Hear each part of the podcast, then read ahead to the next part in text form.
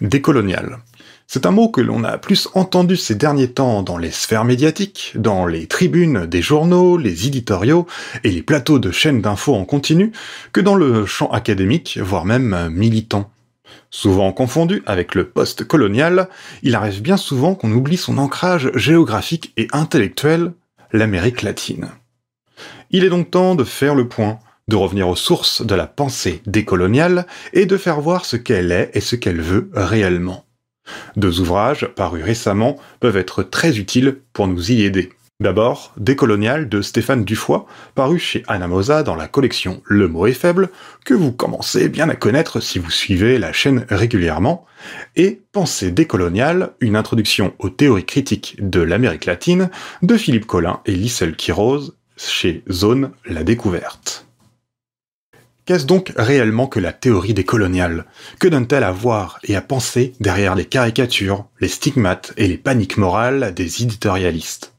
On va voir quelle est la différence entre les études décoloniales et postcoloniales, ce qu'est la colonialité de pouvoir et quelles pensées de l'universel et du pluriversel les pensées décoloniales développent. Bienvenue sur Politicon.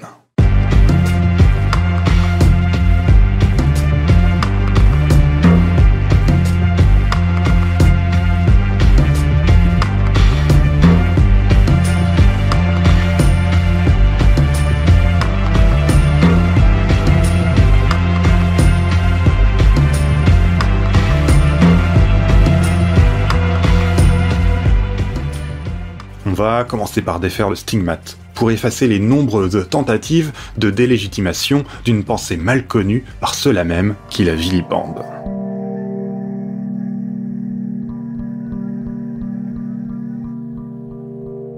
Dans le débat public français, c'est le terme décolonialisme qui revient souvent.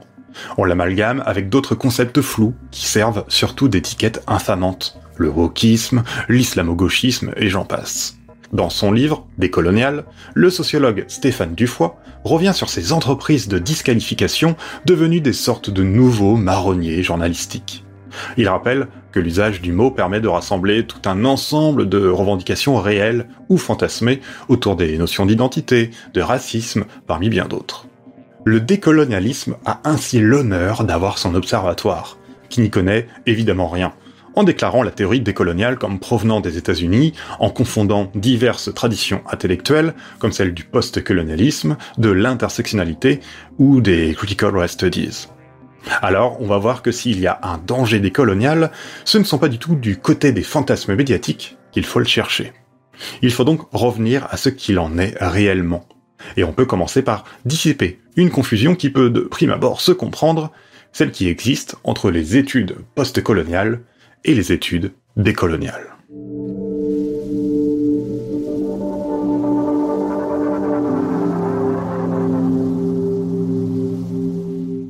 Les études postcoloniales et les études décoloniales se différencient d'abord par leur cadre géographique, puis d'emblée par leur cadre théorique.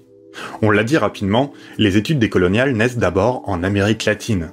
Cet ancrage territorial est d'ailleurs au cœur même de cette pensée. La pensée décoloniale pense en effet la modernité occidentale à partir de la colonisation européenne d'un espace géographique destiné à être appelé Nouveau Monde, puis Amérique, et plus particulièrement dans ce cadre, Amérique latine. 1492 est ainsi une date incontournable pour penser et symboliser le commencement de la modernité et du capitalisme tel qu'on les connaît encore aujourd'hui avec leur cadre de pensée et leurs innombrables rapports de pouvoir. Les études décoloniales prennent enfin essentiellement naissance durant les années 1990, et on va évidemment y revenir.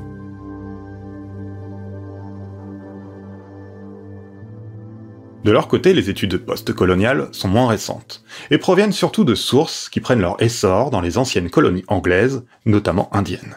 Elles sont nées avec les Subaltern Studies, fondées entre autres par l'historien indien Ranajit Gua, inspiré notamment par Gramsci, mais aussi avec le livre L'orientalisme du chercheur palestino-américain Edward Said. Les études postcoloniales cherchent à penser le monde après la décolonisation, à rendre compte de la continuité géographique, historique, intellectuelle du colonialisme dans le monde. Elles étudient particulièrement les représentations culturelles et sociales qui sont réalisées par les colonisateurs sur les colonisés et qui se diffusent encore aujourd'hui. Postcolonial signifie donc après le colonial, mais un après qui est largement imprégné par ce même colonial. Les études postcoloniales regroupent donc des travaux philosophiques, de sciences sociales, mais aussi littéraires, et elles interrogent, dans un contexte essentiellement universitaire, la présence du colonial après le processus de décolonisation du XXe siècle à partir d'analyses inspirées par le post-structuralisme, un marxisme plutôt hétérodoxe, ainsi que par les cultural studies. La place de l'Amérique latine n'est donc pas vraiment questionnée ici. Les indépendances de pays comme le Mexique, la Colombie ou le Brésil paraissent comme trop lointaines. On peut alors dire, pour simplifier, que l'analyse de postcolonial se façonne comme une critique de l'eurocentrisme, de la centralité européenne donc, depuis ce même centre. Alors que l'analyse décoloniale, au contraire, se fonde depuis ses marges, depuis la périphérie. On reviendra, ça a été promis depuis longtemps, hein, plus précisément, dans un prochain épisode sur ces études postcoloniales à proprement parler. Mais pour le moment, on va voir comment on peut caractériser de manière plus précise ce que sont les études décoloniales.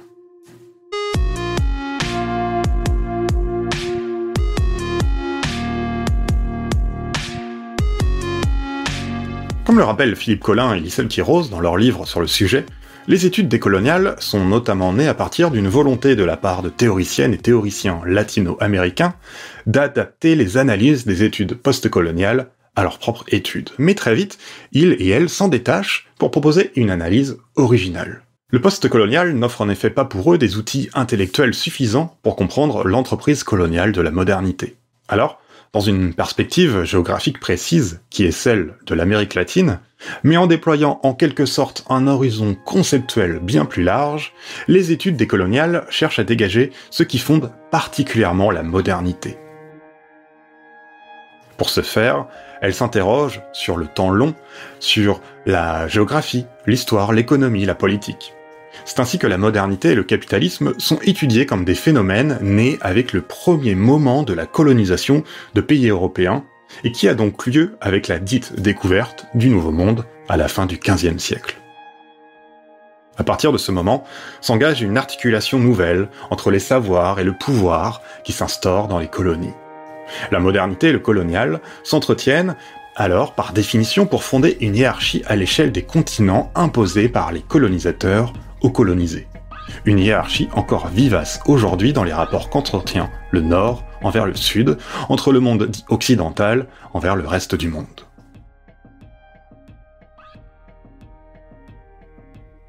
Le rapport du pouvoir colonial repose pour les études décoloniales sur un rapport au savoir qui valorise le savoir européen aux dépens de celui des colonisés.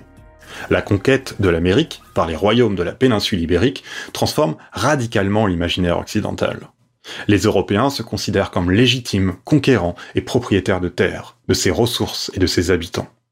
Et c'est durant ce long temps d'extraction, d'appropriation, d'exploitation que le système racial qui perdure encore aujourd'hui se met en place.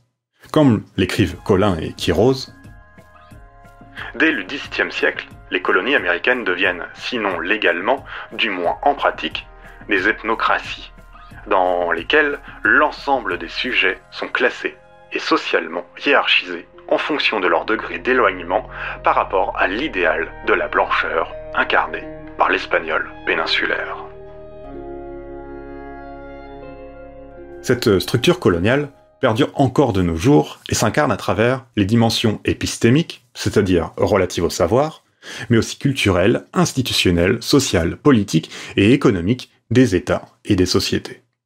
De ce fait, la décolonisation institutionnelle opérée avec le pays colonisateur n'est pas suffisante. Il faut opérer une décolonialité, c'est-à-dire une décolonisation effective, radicale, des représentations sociales et des structures matérielles héritées de 500 ans d'histoire mondiale et de domination.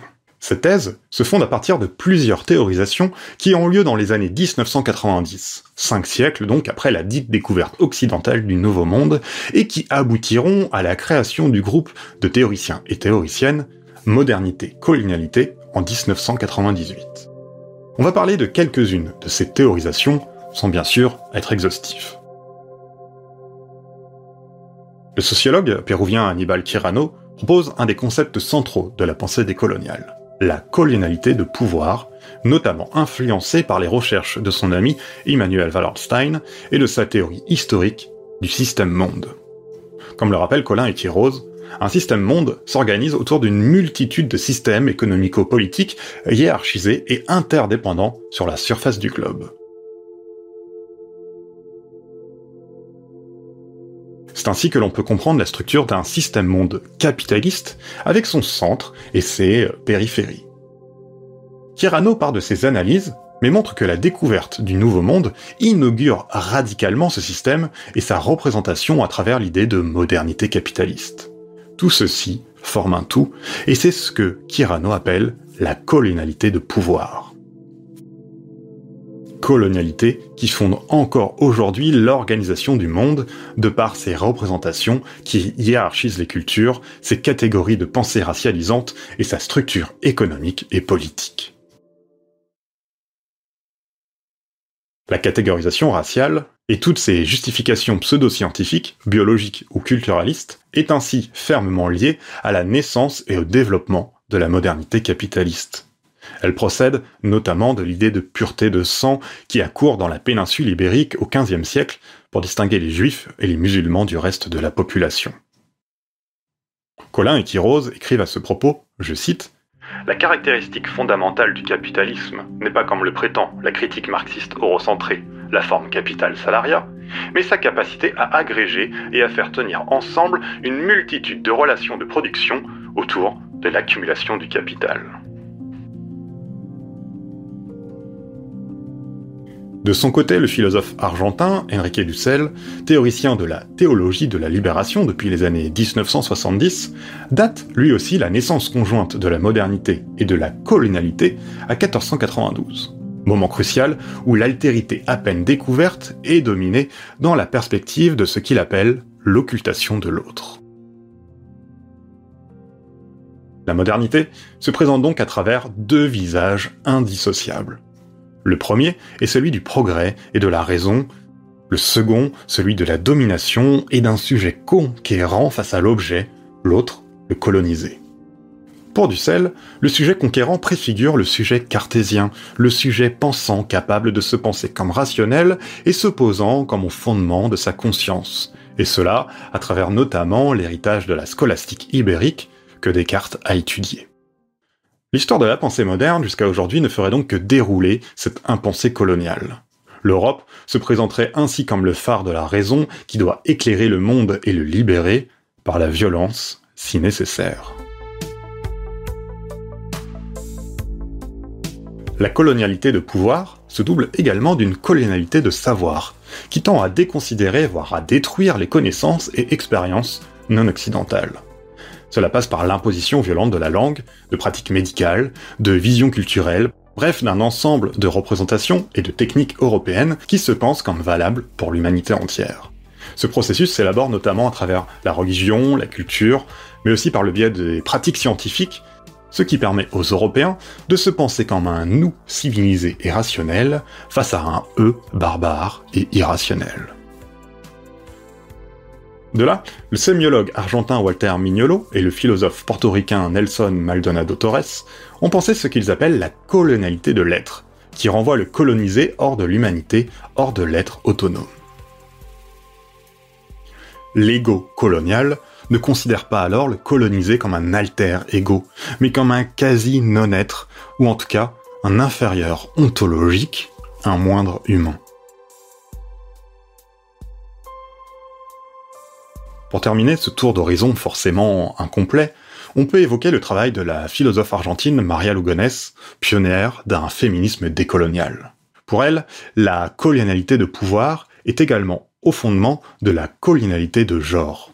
Lugones dénonce la prétention du féminisme européen et bourgeois à représenter la condition féminine d'après un modèle unique. Elle montre qu'il existe ainsi au sein de la colonialité une hiérarchie à la fois raciale et genrée, celle-ci procède d'une bicatégorisation entre hommes et femmes qui aurait effacé complètement une répartition plus diversifiée des genres avant la colonisation du continent américain. Et dès lors, les femmes européennes, bien que subordonnées aux hommes, demeurent insérées dans un socle civilisationnel, tandis que hommes et femmes colonisés sont placés en dehors, animalisés, pensés comme des mâles et des femelles, presque sans masculinité, presque sans féminité. Et ce qui permet après coup de justifier exploitation du travail et sexualisation violente.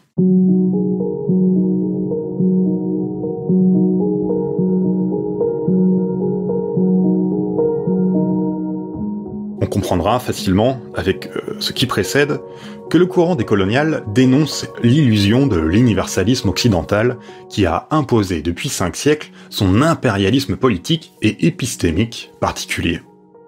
Contre la modernité occidentale et capitaliste, présentée comme l'unique horizon civilisationnel de l'humanité, est-il possible alors de concevoir autrement l'universel?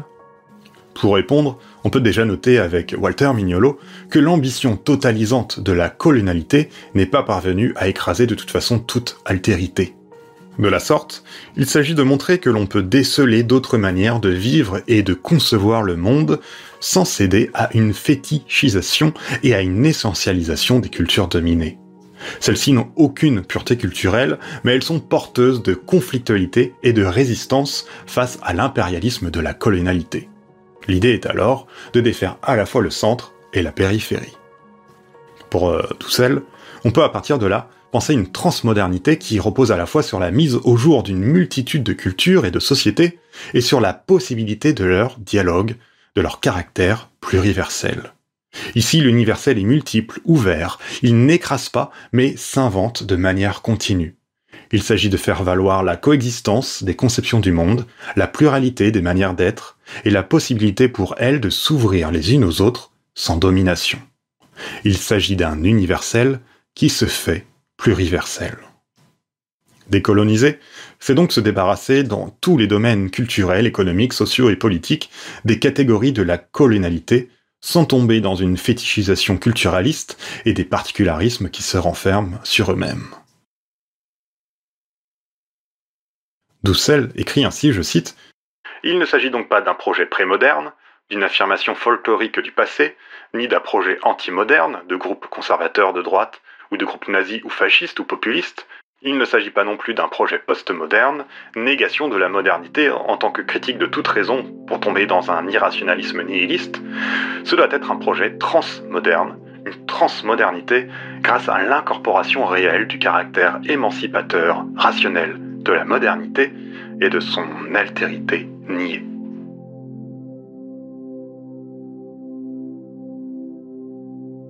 Alors quel est le danger des coloniales?